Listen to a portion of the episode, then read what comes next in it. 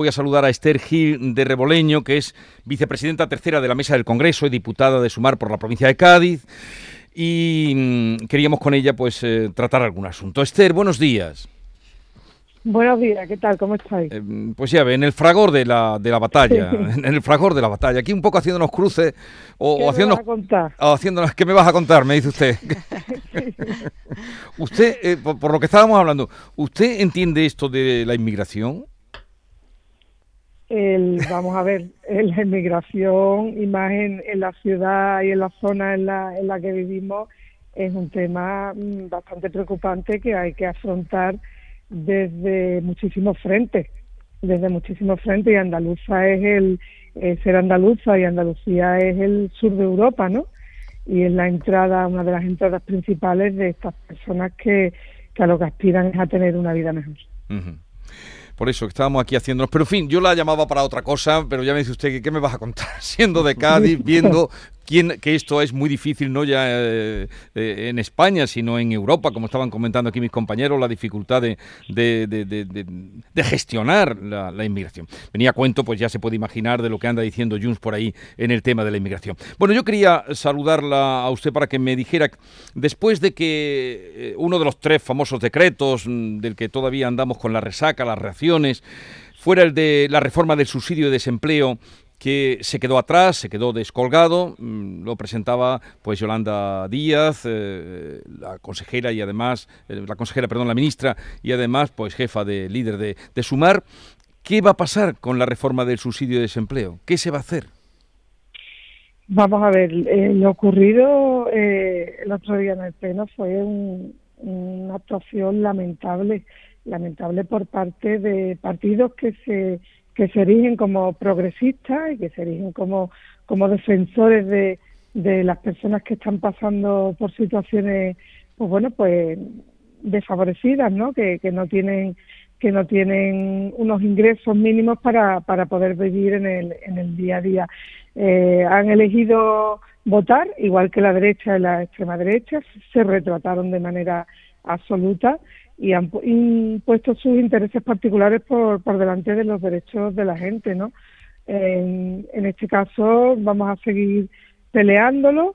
Eh, no tuvimos opción, o sea, en, en esto de la política, donde digo, donde dice digo, no, donde Diego digo este refrán porque no, porque no, no se acogen a, a, a, a lo que mm, debe de ser un, un mantra para, para todas las fuerzas progresistas y es mejorar la vida de las personas, ¿no?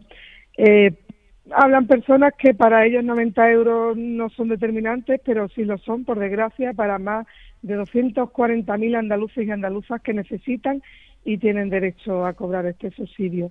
Eh, ante esta situación, nosotros vamos a seguir peleándolo y vamos a seguir eh, demostrándole a la ciudadanía que desde sumar y pensamos que es fundamental poner en el foco a todas las personas que lo están pasando mal.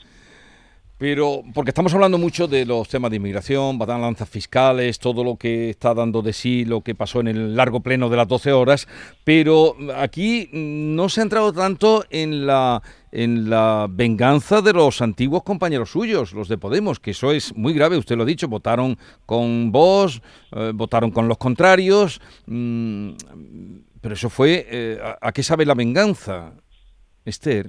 Cuando se la aplican a Eh, uno, claro.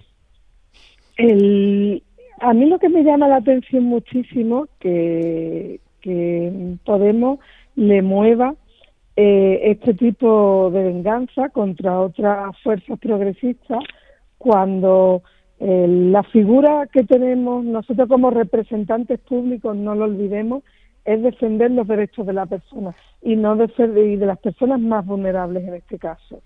Eh, ¿Por qué están dispuestos a sacrificar los derechos de las personas trabajadoras de este país eh, desde eh, el partido político de Podemos? Yo creo que es algo que ellos se lo tenían que, mirar, porque está claro que desde Sumar y desde los diputados y diputadas que conformamos Sumar tenemos muy claro a lo que hemos venido aquí, tenemos muy claro que nuestro sueldo se paga con dinero público y, y no vamos a ir con persona, personalismos, ¿no? Ni con ideas de, de querer figurar en el, en el ambiente político o en el mundo político por una cuestión personal.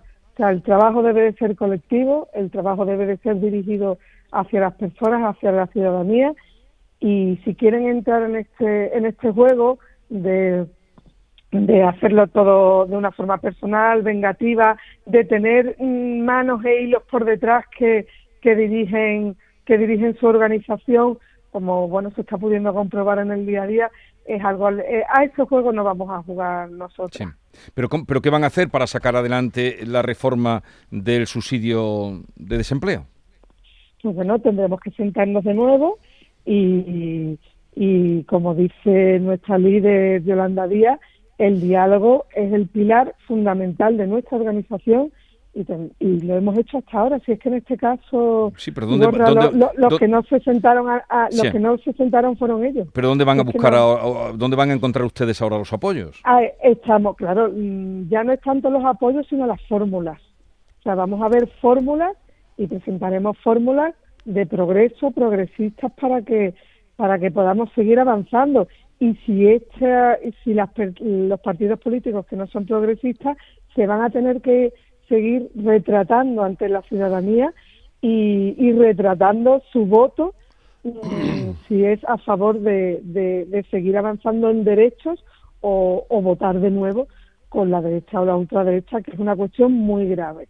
Cuestión muy grave esta, cuestión muy grave que el PP, o sea, los derechos de las personas no y, y, los avances sociales no, yo, en mi opinión, no son cuestiones de derecha o de izquierda o de, o de Sánchez o de Feijóo, porque ayer mismo, eh, eh, en el pleno de la teoría, el PP vota eh, que no tampoco a ninguno de los decretos y se vota la subida para Moreno Bonilla y sus 69 creo que son altos cargos en más de un 18%. Bueno, esto es una locura. Sí, pero ahora lo que estamos hablando de la, la pérdida que puede haber de los 10.000 millones de euros a lo mejor de, temas europeos digo no digo que a lo mejor tenían que haber negociado ustedes eso antes porque eso mm, esa cantidad esa situación está ahora mismo en Tengrengue no sí eh, está en un momento delicado pero no que no os quepa la menor duda que se está que se está debatiendo se está dialogando y,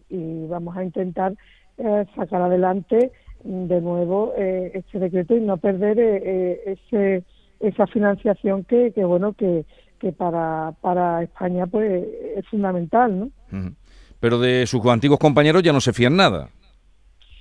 Bueno, mm, yo ahora mismo, como antiguos compañeros míos no son, yo parto de cero, ¿vale? Entonces, eh, es cierto que, que, que seguiremos trabajando, seguiremos trabajando y seguiremos presentando propuestas y ellos serán los que se tendrán que ir retratando con respecto a si quieren eh, participar de un gobierno progresista o si quieren ir de la mano de la derecha o la ultraderecha.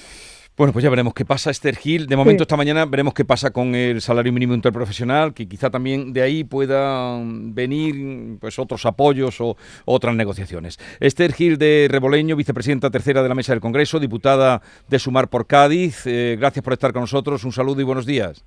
Gracias a vosotros. que tengáis buen día.